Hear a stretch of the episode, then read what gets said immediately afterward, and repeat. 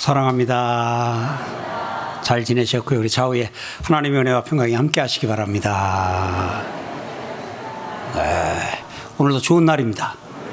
복된 날입니다. 은혜의 날입니다.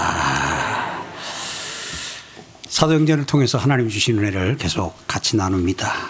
사도행전에 성령이 임하면서 역동적인 역사가 나타나는데 아, 이 사도행전을 강의하는 동안에 우리의 몸도 마음도 또한 우리 교회도 한국 교회도 아주 역동적인 아, 은혜 역사가 나타날 줄 믿습니다. 오늘 본문의 내용은 예수님께서 이제 승천하시는 그 장면. 그래서 오늘 이게 누가복음을 기록한 누가와 사도행전을 기록한 저자가 같습니다. 누가가 아, 기록을 했는데 아, 누가복음 끝 부분에서도 이 부분을 예수님의 승천 부분을 다루었는데 그 부분을 다시 한번 언급하면서 오늘 그 예수님의 승천을 앞두고 제자들이 예수님에게 물었던 질문 하나를 소개하고 있습니다. 그게 뭐냐면 주께서 이스라엘 나라를 회복하심이 이때니까 하는 질문입니다. 주께서 이스라엘 나라를 회복하심이 이때니까 라는 질문을 할 때 예수님께서는 뭐라고 얘기를 말씀하셨냐면 때와 시기는 아버지께서 자기의 권한에 두셨으니 너희가 알 바 아니다. 약간은 좀 뭐랄까 그건 너희들 신경 쓰지 말아라. 아, 이제 신경 안 써도 된다. 이런 의미로 예수님께서 말씀을 하십니다.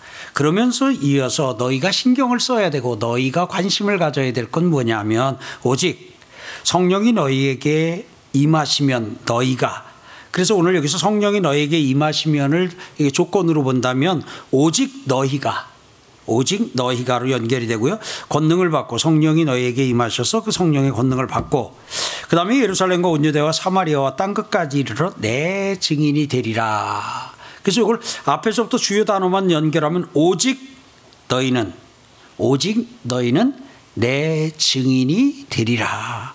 오직 너희는 나의 증인이 되는 것에 마음을 관심을 갖고 그리고 그것에 집중해야 된다 하는 것을 예수님께서 승천하시기 전에 제자들에게 일러 주셨습니다.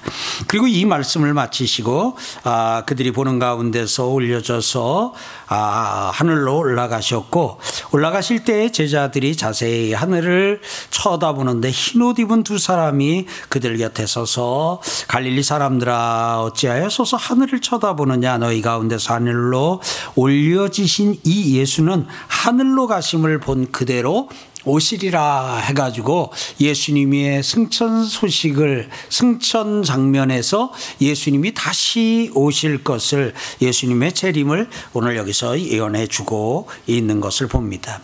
오늘 뒤에 부분은 오늘 여기서 주로 많이 다루질 못하니까요. 그 부분만 우리가 먼저 하고 앞부분에서 좀 오늘 하나님의 말씀을 같이 우리에게 주시는 말씀 듣기 원합니다. 주님은 다시 오십니다. 하늘로 가심을 본 그대로 오십니다. 그래서 오늘 우리가 주님의 다시 오심을 다른 말로 하게 되면 주님을 다시 만날 날이 우리에게 있다는 거예요. 그래서 주님을 만날 날이 우리가 주님께 가서 주님을 만나든 주님이 우리에게 오셔서 주님을 만나든 그 주님을 만날 날이 있는데 오늘 예배 참석하신 분들 기준으로 하게 되면 한 100년 안에는 그런 일들이 예. 그래서 이걸 또 하게 나서 어 우리 목사님 그런데 100년 안에 예수님 오신다고 그 얘기 아니에요? 100년 안에 예수님 만나요? 예수님이 이 땅에 오셔서 우리가 만날 수도 있고 우리가 이 세상을 떠나면 주님 배울 줄 믿습니다. 그래서 우리에게 앞으로 남은 일이 뭐예요? 주님 만날 날. 그래서 주님 만날 날 예, 우리가 신랑 만날 그날을 생각하며 신부의 몸단장을 하면서 사는 게 오늘 여러분들과 전대 설레이는 마음으로 잘이 어, 신부로서 단장한 후에 신랑 대신 예수님 만나 기쁨의 해부를 할 수 있기를 주의 이름으로 축복합니다. 오늘 여기서 아, 제자들이 물은 거에 주께서 이스라엘 나라를 회복하심이 이때니까 그랬습니다. 우리가 이제 성경을 이렇게 조금 이해를 하고 하는 가운데는 이렇게 저 배경을 조금 이제 알면 배경을 이해를 하게 되면 아 이게 어떤 의미고 어떤 가운데 나왔구나 하는 것을 좀 알 수 있습니다. 그래서 제가 최대한 쉽게 조금 이제 그 배경을 좀 설명을 좀 드릴게요. 자 이스라엘 백성들이 아브라함이 가나안 땅에 들어갔습니다. 기억하시지요? 그때 가나안 땅에 하나님의 인도하심을 받아 들어가서 아브라함이 살았고 이삭이 살았고 야곱 이 살았고 그다음에 야곱의 열두 아들들이 살았고 그래서 그 야곱의 아들들까지 거기 살다가 그 야곱의 아들 중에 한 명 요셉이 이제 애굽으로 팔려가면서 애굽의 총리가 되면서 이 아, 가나안 땅에 흉년이 들면서 아, 그 이스라엘 백성들이 거기서 아, 야곱의 열두 아들과 그 가족들이 이집트로 애굽으로 이주를 해서 내려갑니다. 그래서 그 애굽으로 내려가서 430년 정도를 지내지요. 그런 가운데서 하나님께서 이제 모세를 세워서 그들을 애굽에서 인도해 나오시 내시지요. 광야 40년을 지나서 여호수아의 인도로 이스라엘 백성들이 가나안 땅에 들어갔습니다. 가나안 땅에 들어갈 때 가나안 땅이 빈 땅이 아니라 가나안의 일곱 족속들이 이미 그 견고한 성읍을 쌓고 그곳에 살고 있었습니다. 하나 하나님께서는 가서 그 땅을 정복하라 했고 이 백성들은 아 이 아, 애굽에서 나온 이스라엘 백성들은 가나안 땅에 들어가서 가나안 땅을 정복하고 하나님께서 정복하라 한 것을 다 정복하지는 못하고 정복이 좀 미진한 부분도 있 었지만 그런 가운데서 그 안에서 열두 지파가 땅을 나뉘어서 살았습니다. 그때 이스라엘 백성들이 국가 형태를 띠지는 않았고 각 집. 지파별로 이렇게 아, 자치제 형태로 지파 자치 형태로 이렇게 지나다가 나 전쟁이라든지 외세의 침입이 있게 되면 그 지파들이 다시 모여서 힘을 내 가지고 전쟁을 그 외세와에 맞서 싸우고 하는 그런 일 들이 있었습니다. 그때 지도자가 누구였냐면 사사가 지도자였습니다. 그래서 처음 사사 온니엘을 비롯해 가지고 삼손 등 사, 우리가 아는 사사들을 통해서 하나님이 이스라엘 백성들을 직접 다스리셨지요.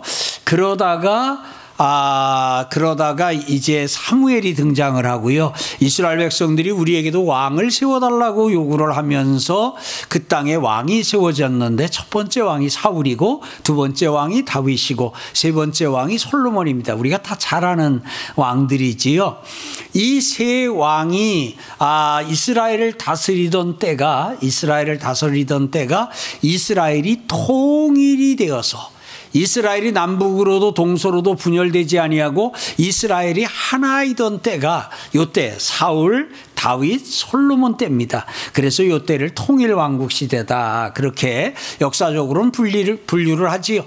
그런 가운데서 이스라엘이 솔로몬의 아들 때가 가지고 이스라엘이 남북으로 나뉘어지지요. 우리가 남북 나뉘어진 것처럼 남북으로 나뉘어지면서 그 북쪽은 솔로몬 때에 군대 장관이었다가 망명을 갖다 돌아온 아, 사람이 이제 거기에서 가서 통치자로 쓰게 되고 남쪽 유다는 솔로몬의 아들들로 대로 대를 이어가지고 쭉 왕이 이어지지요. 그래서 남북으로 이어져서 이렇게 동시에 같이 가면서 때로는 남북이 전쟁을 하기도 하고요. 또는 때로는 이제 이 외세에서 침입을 해서 들어오게 되면 힘을 합쳐서 또 같이 싸우기도 하고 이러는 과정을 거쳐서 쭉 가다가 북쪽이 북쪽이 그 당시에 이제 제국이 형성이 됩니다. 그런 가운데서 아수르 제국이 아 역사의 무대에 등장을 하면서 그 아수르 제국이 이제 그 주변 나라들을 다 식민지를 삼습니다. 그럴 때에 이 북 이스라엘도 북이스라엘도 아수르에 의해 멸망을 당하고 아수르의 속국이 됩니다. 근데 아수르가 폈던 정책은 혼혈 정책이어 가지고 아수르 사람들을 여기 갖다가 놓고 여기 있는 사람들을 아수르로 데려다가 이렇게 피를 섞으면서 지나다 보니까 그 후에 북이스라엘이라고 하는 것은 이렇게 역사 속에서 좀 사라지는 듯 합니다. 그런 가운데서 북쪽은 망했어도 남쪽은 그게 예수님 오시기 전에 한 700년 전 700년쯤 일입니다. 뭐 정확히 하면 722년인데요. 700년쯤에 이런 일이 있었고요. 그런 가운데서도 여기는 북쪽은 망했는데도 남쪽은 여전히 남쪽 유다는 이렇게 나라로 따로 이렇게 아, 이어져 갔습니다. 그러다가 이제 아수르 제국이 한 제국이 무너지면서 이제 바벨론 제국이 이제 등장을 하게 됩니다. 바벨론 제국이 등장을 하면서 그 바벨론 제국이 바벨론 제국이 이 남유다를 들어와서 공격을 하고 남유다를 멸망을 시킵니다. 그래서 남유다가 아 그 당시에 이제 예루살렘 성이 무너지면서 포로로 잡혀가게 되지요. 포로로 바벨론으로 포로로 잡혀갔다가 70년 만에 다시 돌아오는 그런 일이 생겼습니다. 그러다가 보니까 이 남쪽 유다도 남쪽 유다가 바벨론의 포로가 되었고 좀 쉬운 말로 하게 되면요. 바 벨론의 식민지가 되었습니다. 이게 예수님 오시기 전에 한 580년쯤 전의 일입니다. 그러니까 예수님 오시기 전에 580년 전부터 이스라엘은 계속해서 이제 이렇게 북쪽은 아수리의 식민지가 돼가지고 이렇게 아, 돼버렸고요. 남쪽은 바벨론의 식민지가 되어가지고 그 어, 식민지 상태로 독립국가가 아니라 식민지 상태로 지내게 됐습니다. 있습니다. 그런 가운데서 이제 우리가 성경에서 보면 바벨론에 포로로 잡혀갔던 사람들이 돌아와 가지고 성벽을 쌓고 성을 재건하고 하는데 그 사람들의 신분이 뭐냐 하면 여기서 포로로 잡혀간 사람 가운데 바벨론에 가서 공부도 하고 그곳에서 일정 지위를 얻은 사람을 바벨론 제국이 이 사람들을 이 남쪽 유다 출신인 이 사람들을 총독으로 임명을 해 가지고 여기를 보냈습니다. 그래서 총독으로 임명을 해서 해서 보냈지만 여전히 바벨론의 식민지 상태였지요. 그 식민지 상태로 쭉 가고 하는데 이번에는 그 아수르 제, 이 바벨론 제국이 무너지면서 이제 처음엔 아수르 제국이 그러다 그게 아수르 제국이 무너지면서 바벨론 제국이 이렇게 딱 다스리다가 시간이 조금 지나고 하다 보니까 우리가 이제 들어봤잖아요. 그 뭐 페르시아 제국 해가지고 오늘 그 이란 그쪽 해가지고 페르시아가 또 이게 제국을 형성하게 되면서 그러면서 이 페르시아 제국 시대가 도래하게 됩니다. 그러다 보니까 자연스럽게 바벨론의 포로 상태 이렇게 바벨론의 식민지였잖아요. 바벨론의 식민지였는데 이 바벨론을 쉽게 말하면 페르시아 제국이 이걸 위해서 이렇게 또 이렇게 잡숴 버리셨어요. 어, 뭐, 끓여 잡섰냐, 이게 이렇게. 이거, 그러니까 이러다 보니까 자연스럽게 이 밑에 있던, 이 밑에 있던 이스라엘은 여전히 바벨론 식민지에서 바벨론 식민지에서 페르시아 식민지로 그 위에만 바뀌었지 여전히 식민지 상태가 됐어요. 그러다가 이제 페르시아가 또 이제 제국이 또 이렇게 하고는 그 다음에 이제 헬라 제국이 등장을 하잖아요. 헬라 제국이 등장하니까 이게 바벨론 제국을 여기 여기 페르시아 제국이 했는데 이번엔 다시 그거를 헬라가 이렇게 똑 하다 보니까 결국 이 밑에 있는 여기는 변함이 없이 위에를 누구를요 바벨론 제국을 섬기다가 그 다음에는 페르시아 제국 제국을 섬기다가 그 다음에는 헬라 제국을 섬기는 그러다 보니까 계속 식민지 상태로 그래서 계속 오게 되는 거예요. 그러다가 헬라 제국이 이렇게 무너지고 하면서 로마 제국이 또 들어서잖아요. 그러다 보니까 자연스럽게 이 아, 이스라엘은 로마의 또 식민지가 됩니다. 예, 역사 적으로 조금 들어가게 되면 구약 성경과 신약 성경 사이에 한 400년의 중간사라는 기간이 있는데 그때 잠깐 이스라엘이 독립을 하는데 잠깐 독립을 했다가 다시 이렇게 아, 식민지가 됩니다. 그거를 이제 그냥 그런 일이 있었다 하는 것만 하고 큰 틀에서 보면 계속 지금 아, 바벨론 식민지 때부터 바벨론의 식민지였다, 페르시아 식민지였다, 헬라 식민지였다가 지금은 예수님이 오셨을 때는 로마의 식민지 상태인 거예요. 그러다 보니까 지금 벌써 이게 예수님 오셨을 때 하게 되면 지금 한 5, 600년을 5, 600년 동안을 계속 그 위에 제국만 바뀌었지 계속 식민지 생활을 하다 보니까 이스라엘 백성들의 이스라엘의 소원이 뭐였겠어요? 우리의 소원은 통일이고 그들의 소원은 독립이겠지요. 독립. 그런데 자기들의 힘으로 독립을 위해 가지고 자기들이 몇 번 시도를 했는데 그럴 때마다 그 제국들이요 헬라 제국도 그렇고 로마 제국도 그렇고 아주 무자비하게 밀어붙여 거든요. 그러다 보니까 참 스스로 독립을 할 수는 없는 상황이다 보니까 그들이 뭘 기다렸냐면요. 메시아를 기다렸어요. 메시아가 오시면 메시아가 오면 그 메시아가 이 우리나라를 독립시켜 줄 것이다. 라는 기대를 갖게 됐습니다. 그래서 이스라엘 백성들은 그 식민지 상태로 지나면서 계속 메시아를 기다렸고 메시아를 고대했어요. 그래서 어디선가 조금 뭐 뛰어난 사람이 나왔다 그러면 가서 어, 저 사람 메시아네? 저 사람이 메시아인가? 저 사람이 메시아인가 했어요. 그러다 예수님이 나타나셨어요. 베드로가 예수님을 향하여 주는 메시아를 했거든요. 주는 그리스도라고 고백을 했어요. 그러다 보니까 우리의 소원은 독립이에요. 그러면 예수님의 열두 제자는 아, 별개였을까요? 예수님의 열두 제자의 소원도 독립이었어요. 그러다 보니까 이제 독립은 누가 와야 가능해요? 메시아가. 그런데 지금 자기들은 메시아를 찾았어요. 그러니까 이제 드디어 이 메시아이신 예수님이 이 이스라엘을 독립시키고 그리고 독립시키는 것에서만 끝나는 게 아니라 그동안 자기들을 식민지 삼았던 로마 위에 올라 로마까지도 쫙 다스리는 그러한 신세계가 새로운 세상이 올 거라는 걸 기대하는 거예요. 그래서 지금 예수님을 따르고 있는데 예수님은 지금 뭐 죽는다 그러고 십자가에 달릴 것이라고 뭐 그런 얘기를 하니까 귀에 들어와요 안 들어와요? 안 들어오는 거죠. 그들은 생각하기를 우리를 떠보는 걸 거야. 우리를 떠보는 걸 거야. 그렇게 아, 내가 이렇게 된다 그래도 너희가 나를 떠보, 어, 따르는지 떠보는 걸 거야. 그러니까 우리 흔들리지 말고 계속 가는 거야. 여러분 우리가 누가복음을 강의하면서 제가 여러 차례 얘기를 했어요. 본문에 여러 번 나와서 제자들이 그렇게 싸워요. 싸우는데 요지가 뭐예요? 뭘 가지고 싸워요? 누가 크냐 하는 거예요. 이게 서열 다툼이에요.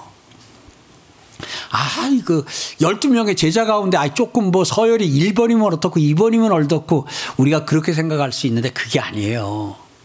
그들 속에는 이제 곧 이 메시아 예수를 통해서 로마가 아, 로마로부터 이스라엘이 독립을 할 거예요. 그럼 왕은 누구예요? 당연히 메시아이신 예수님이 왕일 거고 그러면 장관 자리가 있잖아요. 장관 자리가 그러다 보니까 아 나는 총리를 할까? 나는 교육부 장관을 할까? 우리나라 지금 교육부 장관을 할까? 아는 나는 과기부 장관을 할까? 나는 국토부 장관을 할까? 그러다가 보니까 여기서 미리 제자 이때 서열을 정해놓지 않으면 정해놓지 않으면 이 아, 이스라엘이 독립을 해서 독립국가가 형성될 때 내 자리가 저 한직으로 밀려날 수 있으니까 내 자리를 확고하게 해야 돼. 이게 제자들 속에 풍부했던 거예요. 그래서 여러분 보세요. 예수님이 십자가로 지러 예루살렘으로 올라가시잖아요. 십자가 지러 예루살렘으로 올라가는데도 제자들은 계속 누가 크냐고 그 길에서도 싸웠잖아요. 오늘 그걸요. 승천하시는 예수님 앞에 와서 또 질문을 꺼내는 거예요. 예수님이 지금 분위기가 승천하실 것 같아요. 그러니까 이게 뭐가 되냐면 닭 쫓던 개 지붕 쳐다보는 것처럼 아니 예수님이 지금 저 이 로마로부터 이스라엘을 독립시키시고 짜자짜짠 해가지고 너 어, 국토부 장관, 너 총리, 너 과기부 장관 지금 이거 하셔야 되는데 근데 예수님이 죽어서 죽음으로 아 이건 아닌가 보다 꿈을 접었는데 다시 부활하셨잖아요. 부활하시니까 아, 다시 죽었던 꿈이 살아났어요. 아 독립 이스라엘 독립될 거야. 그리고는 기대를 하고 있는데 예수님이 하늘로 가시겠다는 거예요. 가시면 어떡해요? 그래서 하는 질문이 뭐냐면 주께서 이스라엘 나라를 회복하심이 여러분 이걸 이해를 쉽게 읽으려면요. 주께서 이스라엘 나라를 독립시키심이 이때니까 하는 거예요. 예. 네. 그이 속에는 소원이 담겼어요. 지금이라도 이스라엘 독립시켜 놓고 정 예수님은 왕하시기 싫으시면 하늘로 가시고 우리한테라도 독립된 나라 주고 가세요. 아마 이제 그런 것도 그 속에 좀 들어 있어요. 예. 그러니까 이들 속에는 구원이 뭐냐? 이스라엘의 독립이에요. 하나님의 나라가 뭐냐? 이스라엘의 독립이에요. 하나님의 나라가 이루어진다. 이스라엘이 독립하는 거예요. 그러니까 이들에게는 아주 견고하게 이스라엘이라고 하는 것으로 더 정확히 안으로 들어가면 예루살렘. 조금 더 넓히면 유다까지로 이 이스라엘의 회복이라고 하는 것이 이게 구원이고 이게 하나님의 나라고 이게 하나님의 나라가 임하는 것이고 뭐 이제 이런 것으로 그냥 이, 이 생각이 그야말로 여기가 돌로 싼 담 정도가 아니라 콘크리트로 친 장벽 정도가 아니라 아예 그냥 철강석으로 둘러서 싼 것만큼이나 견고한 생각이에요.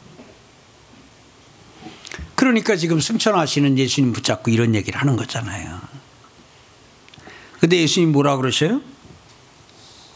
때와 시기는 아버지께서 자기의 권한에 두셨으니 이스라엘의 독립에 대한 그 때와 시기는 아버지께서 아버지의 권한에 두셨으니 너희가 알 바 아니다. 그러면서 그건 너희가 알 바 아니다. 약간 머쓱해졌어요? 그러면서 예수님 말씀하셔요. 오직 너희는 오직 성령이 너희에게 임하시면 너희는 권능을 받고 그러면서 예수님 보셔요. 예루살렘과 온 유대와 그 다음에 사마리아와 땅 끝까지 이르러 내 증인이 되리라 그랬어요. 제자들이 기가 막혔을 겁니다.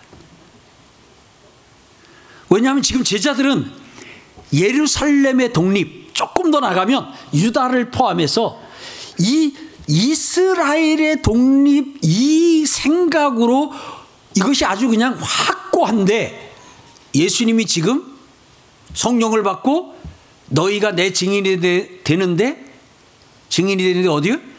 1번 예루살렘 나왔어요. 올 올커니 예루살렘 call 아멘 아멘 그 다음에 온 유대와 아 넓혀 주시는군요. Thank you 하나님, thank you 예수님 감사합니다.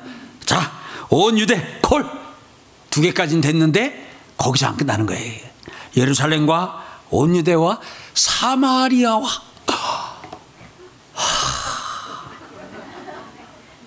사마리아가요. 사마리아가 어디냐면 이스라엘이 남북으로 나뉘어졌을 때 저 북쪽 사람들인데 여기가 이제 아수르의 혼혈 정책에 의해서 피가 섞였다 그랬잖아요. 그러다가 보니까 이 이스라엘 백성들 입장에서는 그들을 자기들과 동족이라는 생각 자체를 안 하고 그들을 아주 그야말로 개 취급을 하면서 무시를 했어요. 그래서 아주 상종하기를 싫어해가지고 어디 거기 갈릴리 가거나 갈릴리에서 올 때 그들 안 말라라고 이렇게 요단강 쪽으로 돌아서 디귿자로 다녔다니까 이렇게 거꾸로 된 디귿자에. 저기서 내려올 때도 이렇게 거꾸로 된 디귿자로다가 이렇게 내려오면 뭐 시간도 단축할 수 있는데 일로 내려가면은 그 사마리아 사람들 그 보기 싫은 사람들 보기 싫은 사람들 본다고 그렇게 상종도 하지 않았는데 그들에게로. 지금 자기들에게 이 정해져 있는 지경은 자기들에게 있어서 구원은 자기들에게 있어서 하나님의 나라는 예루살렘과 그냥 온 유대 정도까지는 돼요. 근데 사마리아 안 돼요. 근데 예수님이 사마리아와 할 때 제자들은 어, 이게 뭐야? 근데 사마리아에서 끝났으면 그래도 이러니 저러니 해도 뿌리가 같으니까 뿌리가 같으니까 이해를 하겠는데 거기다가 땅 끝까지 이르러 하니까 그냥 졸도 직전이죠. 땅 끝은 어디예요? 다 이방인의 땅이잖아요. 땅 끝은 로마, 땅 끝은 저 바벨론이었던 오늘의 이라크, 저기 저 페르시아 제국이었던 이란, 예, 땅 끝이면 온 세상을 가리키는 거거든요. 그러니까 그들에게 있어서 선민 사상이 강했던 그들에게 있어서 이 이방인들은 이방인들을 구원 못 받는 사람들이 그러니까 이방인과 하나님의 나라는 상관이 없어요. 이방인은 구원과 상관이 없어요. 구원은 오직 이스라엘. 구원은 오직 이스라엘. 하나님의 나라는 오직 이스라엘, 하나님의 나라는 예루살렘, 예루살렘의 회복, 예루살렘의 독립, 이제 이렇게 생각하고 있는데 예루살렘과 온 유대와 사마리아와 땅 끝까지 이르러 하니까 양. 막그 당시에 그 제자들의 그 얼굴 표정은요, 말이 아니었을 거예요. 왜냐하면 이게 충격이 하나님의 나라는 하나님의 나라는 곧 이스라엘이에요. 그들 생각에는. 이스라엘 외에 하나님의 나라가 이루어진다. 구원은 오직 이스라엘만 받는 거지. 구원을 사마리아 사람이 구원을 받고 이방인들이 구원을 받는다. 그들 속에는 없는 거예요. 예수님을 따르는 12명의 제자들 속에도 이 구원과 하나님의 나라에 대한 개념은 어디로 정해져 있어요? 이렇게 이스라엘로 국한돼 있어요. 지경이. 근데 예수님이 이 지경을 확 터주시는 거예요. 하나님의 나라는 요 이스라엘에 국한되지 아니하고 온 세상에서 이루어질 것이다. 구원은 요 이스라엘 안에서만이 아니라 온 세계 만방에서 나를 믿는 자들이 구원을 부르고 온 세계의 교회가 세워질 것이다. 그러니 그 그날 충격이 얼마나 컸겠어요. 이제 우리 사도행전 계속 볼 거예요. 사도행전 보다 보면 처음에 예루살렘 교회가 세워지잖아요. 그 다음에 이제 이방인의 땅에 교회가 세워져요. 이방인의 땅에 교회가 세워지니까 이 사도들이 당황을 하는 거예요. 이방인의 땅에서도 성령을 받았다 그러니까 이 사도들이 어쩔 줄 몰라 하는 거예요. 이게 도대체 어떻게 된 일이야? 이게 뭔 일이야? 그런데 결국은 그 베드로의 그 견고한 그 생각이 깨어졌어요. 그리고 베드로가 그 이방인의 땅에 가서 복음을 전하고 그리고 그 이방인의 땅에 그 이방인의 땅에 교회가 세워지는 것을 그리고 사도들이 흩어져서 이방인의 땅에 교회를 세우는 그리고 베드로 전서 후서를 베드로가 썼는데 그 베드로 전서 후서에는 각 처에 흩어져 있는 그리스도인들에게 편지를 써보내는 그야말로 놀라운 그들에게 있어서는 이건 혁명보다도 더 놀라운 변화가 생긴 거예요. 사랑하는 성도 여러분, 예수님께서 오셔서 구원은 이스라엘, 구원은 예루살렘, 하나님의 나라는 이스라엘이라고 하는 이러한 생각을 털어버려 주시고 담을 헐어 주시고 지경을 넓혀 주심으로 말미암아 오늘 여러분과 제가 구원을 받았습니다. 여러분들 집에서 하나님의 나라가 오늘 이루어지고 우리 교회에 하나님의 나라가 이루어지고 이 땅 가운데 하나님의 나라가 지금 이루어지고 있는 줄 믿습니다. 이 땅만이 아니라 온 세계 만방에 하나님의 나라가 이루어졌어요. 사랑하는 성도 여러분, 오늘 이 본문은 우리에게 뭘 말씀하고 있냐면 너희의 너희가 정한 지경은 너희가 정한 지경은 너희가 정한 범위는 어디까지냐 하는 거예요. 사랑하는 성도 여러분, 여러분들의 가정에 하나님의 나라가 이루어져야 합니다.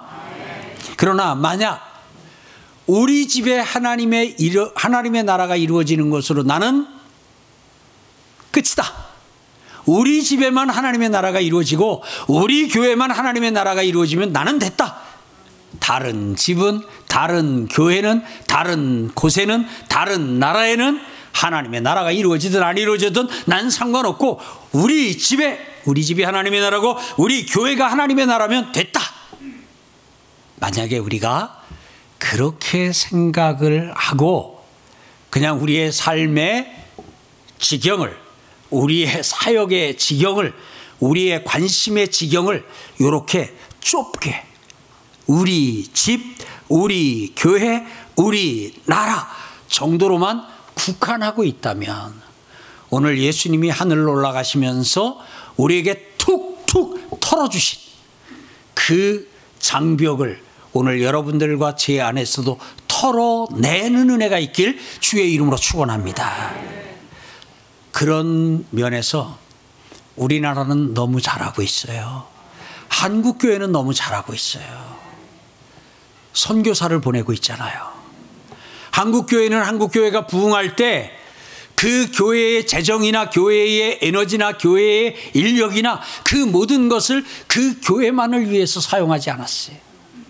우리 교회도 그렇거니와 이 땅에 있는 교회들이 하나님이 그 교회에 주신 재정을 가지고 자신들만 여기만 하나님의 나라면 된다 하고 자신들 위해서 쓰지 아니하고 자신들만 위해 쓰지 아니하고 그곳으로 아프리카에 유럽에 저 남미에 페르시아에 각처에 각처에 선교사들을 보냈고 그리고 오늘 세계 각국에서 지금도 교회가 세워지고 있어요. 우리는 교회 세워지는 것이 일상이 되어서 한, 한 달에 한두 개씩은 교회가 세워지니까 그냥 우리에게 교회 세워지는 것은 광고가 나가도 무덤덤해요. 이해합니다. 이해해요. 예. 왜냐하면 일상인데요, 뭐 일상이니까.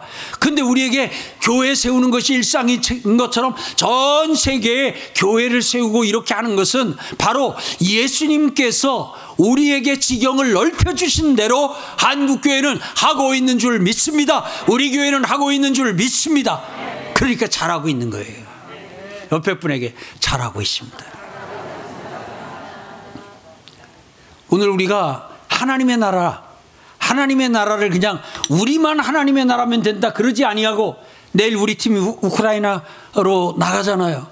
우크라이나로 나가는데 오늘 아까 광고 듣다 보니까 그 좀 구호품이 절실한 우크라이나 안에 있는 한 도시에서 15톤 트럭을 가지고 국경까지 오기로 했고 우리가 여기서 사서 국경을 통과시키면 거기서 이제 짐을 옮겨 싣고 그리고는 가서 이제 지금 굶주리고 있는 어, 엊그저께도 영상 보다 보니까 먹을 것도 없어요. 뗄 것도 없어요. 그렇게 하고 있는 그들 우리가 외면하지 아니하고 그들은 우리와 상관없다. 먼 나라 이야기다 하지 아니하고 저들이 우리의 이웃이다. 저들을 지금 우리가 도와야 되고 우리가 먹는 것처럼 저 저들이 먹고 우리가 구원받은 것처럼 저들이 구원받고 여기가 하나님의 나라인 것처럼 그 땅이 하나님의 나라가 되도록 기도하고 찾아가고 하는 줄 믿습니다. 잘하는 거예요. 잘하는 거예요. 사랑하는 성도 여러분, 사랑하는 성도 여러분, 오늘 지금 이 땅에 선교사들을 보내고 세계 각처로 나아가고 세계 각처의 교회를 세우는 일은 그것은 우리가 생각해서 우리의 철학으로 우리의 뭐 목회 철학이니 우리의 교회의 어떤 관점에서 아니에요. 예수님의 명령에 우리는 순종하는 거예요. 예루살렘과 온유대와 사마리아와 땅 끝까지 이르러 내 증인이 되라 예수님을 증거하는 예수님의 부활의 증인이요. 예수님의 구원자이신 예수님이 구원자인 것을 증인 서주고 그 목격자로서 가서 전해주는 이 역사는 우리가 예수님의 말씀에 순종하는 것인 줄 믿습니다. 이라크의 전쟁이 막 끝났을 때 우리 팀이 구호하러 들어갔어요. 총격전이 아직 마무리되지도 않은 상황에 그렇게 들어갔어요. 구호하러 들어갔다 그때 감옥에서 신앙을 지키던 믿음의 사람들 출소한 사람을 만났어요. 그들을 통해서 교회를 세웠어요. 교회가 세워졌어요. 여러분, 우리를 통해서 이라크에 세워진 교회가 두 개가 있는데요. 한 교회는 한 200명 넘게 출석하고 있고요. 작년, 아, 주일학교까지 애들 포함하게 되면 한 400명, 500명 정도의 지금 아이들과 장년들이 모여서 예배를 드리고 있고요. 지금 무슬림들이 교회로 돌아오고 있어요. 그래서 그 교회로 돌아온 무슬림들이 이제 기존 교회 성도들 안에 같이 들어가서 이렇게 하려다 보니까 딸려. 이게 지식이 딸리고 못 알아듣겠어요. 왜냐하면 여기 있는 성도들은 아까 제가 여러분 앞에 지금 이제 그 배경을 쭉 설명할 때 여러분들은 성경을 이미 많이 읽고 듣고 했으니까 제가 쭉 설명할 때 그게 이해가 되지만 새로 들어간 입장에서 못 말이요 할 수 있으니까 그들이 우리 무슬림에서 돌아온 우리만을 위해서 예배 공간을 또 좀 따로 마련을 해주고 그리고 거기에서 우리에게 예수님에 대해서 하나님의 나라에 대해서 차근차근 우리에게 좀 설명을 해주고 가르 가르쳐 주고 복음을 전해 달라고 해서 얼마 전에 거기에 바그다드 평화교회에서 그 장소 하나를 하나 따로 렌트를 했어요. 그래가지고 거기 렌트했는데 우리가 한 몇천 불 지금 그 몇 달치 월세를 지금 보내놓은 상태인데 거기서 지금 수십 명의 돌아온 무슬림들이 오늘도 이번 주일에도 예배를 드리고 있는 줄 믿습니다. 그 또한 교회 한 50명 모이는데 이 두 교회들이 견고하게 든들이 서나가고 있어요. 사랑하는 성도 여러분. 오늘 우리가 안 될 것 같다. 여기는 무슬림의 본산지다 하는 곳에서도 교회가 세워지는 역사가 있을 줄 믿습니다. 김마가 선교사님 어제 교회 홈페이지에 올린 글 보니까 사우디아라비아 간다고 거기 써 있더라고요. 제 방에 가면 올려져 있는데 거기다 그걸 올린 것은 이렇게 선교를 하러 가거나 하게 될 때에 교회가 비행기 값을 그좀 지원을 합니다. 그래서 비행기 값이 없어서 어디 가야 되는데 못 가는 일은 없어야 된다 해서 어디 갈 때 되면 아, 비행기 값을 지원을 하는데 대신 글을 써야 준다. 그래놨어요. 그래서 거기다가 쓴 긴 글을 하나 올려져 있는데 그 길의 요지는 이거예요. 사우디아라비아로 가니까 비행기 값 주세요. 예, 줄, 드릴 거예요. 드릴 거예요. 사우디아라비아에서도 교회가 세워지는 역사가 있을 줄 믿습니다. 이 밀레도 프로젝트를 다녀와 가지고 사우디아라비아를 가겠다고 우리 김마가 선교사님 그렇게 한 가운데는 또 하나님의 계획이나 하나님의 뜻이 있을 줄 믿습니다. 오늘 사랑하는 성도 여러분, 우리 잘하고 있는 거예요. 우리 앞으로도 계속 우리가 이 지경을 하나님께서 우리의 사역지를 이게 지금 확대시키고 확장시켜 주셨으니 우리가 확대시키고 확장시켜 주신 전 세계를 우리 교구 삼고 전 세계를 우리의 사역지 삼고 전 세계를 우리의 선교지다 하는 마음으로 역사와 일을 이루는 은혜가 있기를 축원합니다. 지금 코로나 기간 동안에 교회를 꽤 여러 군데 세웠는데 그래도 현장에 가서 그래도 어, 헌당 예배를 하나님 앞에 드리는 일을 간간히 좀 했는데 지금 한 2, 3년치가 밀려 있어요. 이제 곧 하나님께서 길을 열어 주시면 각 나라 이번에 가면은 한 나라 헌당 한 나라에 가서 예배당 한 개만이 아니라 나간 길에 한 뭐 세 개, 네 개, 다섯 개 그냥 매일 하나씩 돌면서 헌당 예배만 몇 번 드리고 돌아와야 되는 그런 상황이 있게 될 텐데 올해 그것이 가능할 줄 믿습니다. 가능하게 되기를 소망합니다. 연초에 7, 8월에 단기 선교 보내고 우리 청년들 선교 보낼 수 있게 해 주시라고 갈 거라고 외쳤는데 가게 될 줄 믿습니다. 가게 될 줄 믿습니다. 사랑하는 성도 여러분, 갑시다. 하나님이 우리에게 예루살렘과 온유대와 사마리아와 땅 끝까지 이르러 땅 끝까지 가서 내 증인이 되라 하셨으니 오늘 우리가 가고 우리가 보내고 우리가 세우고 우리가 예배하는 은혜가 있기를 주의 이름으로 축복합니다. 그래서 우리의 마음을 활짝 열기를 바라고요. 우리에게 그 일을 맡기신 하나님 앞에 아까 박수 치고 싶어 하시던데 같이 한번 그 하나님 앞에 감사합니다. 감사합니다. 감사합니다. 주님이 보내시는 곳에 열어주신 곳으로 마음껏 나가는 역사가 있을 줄 믿습니다.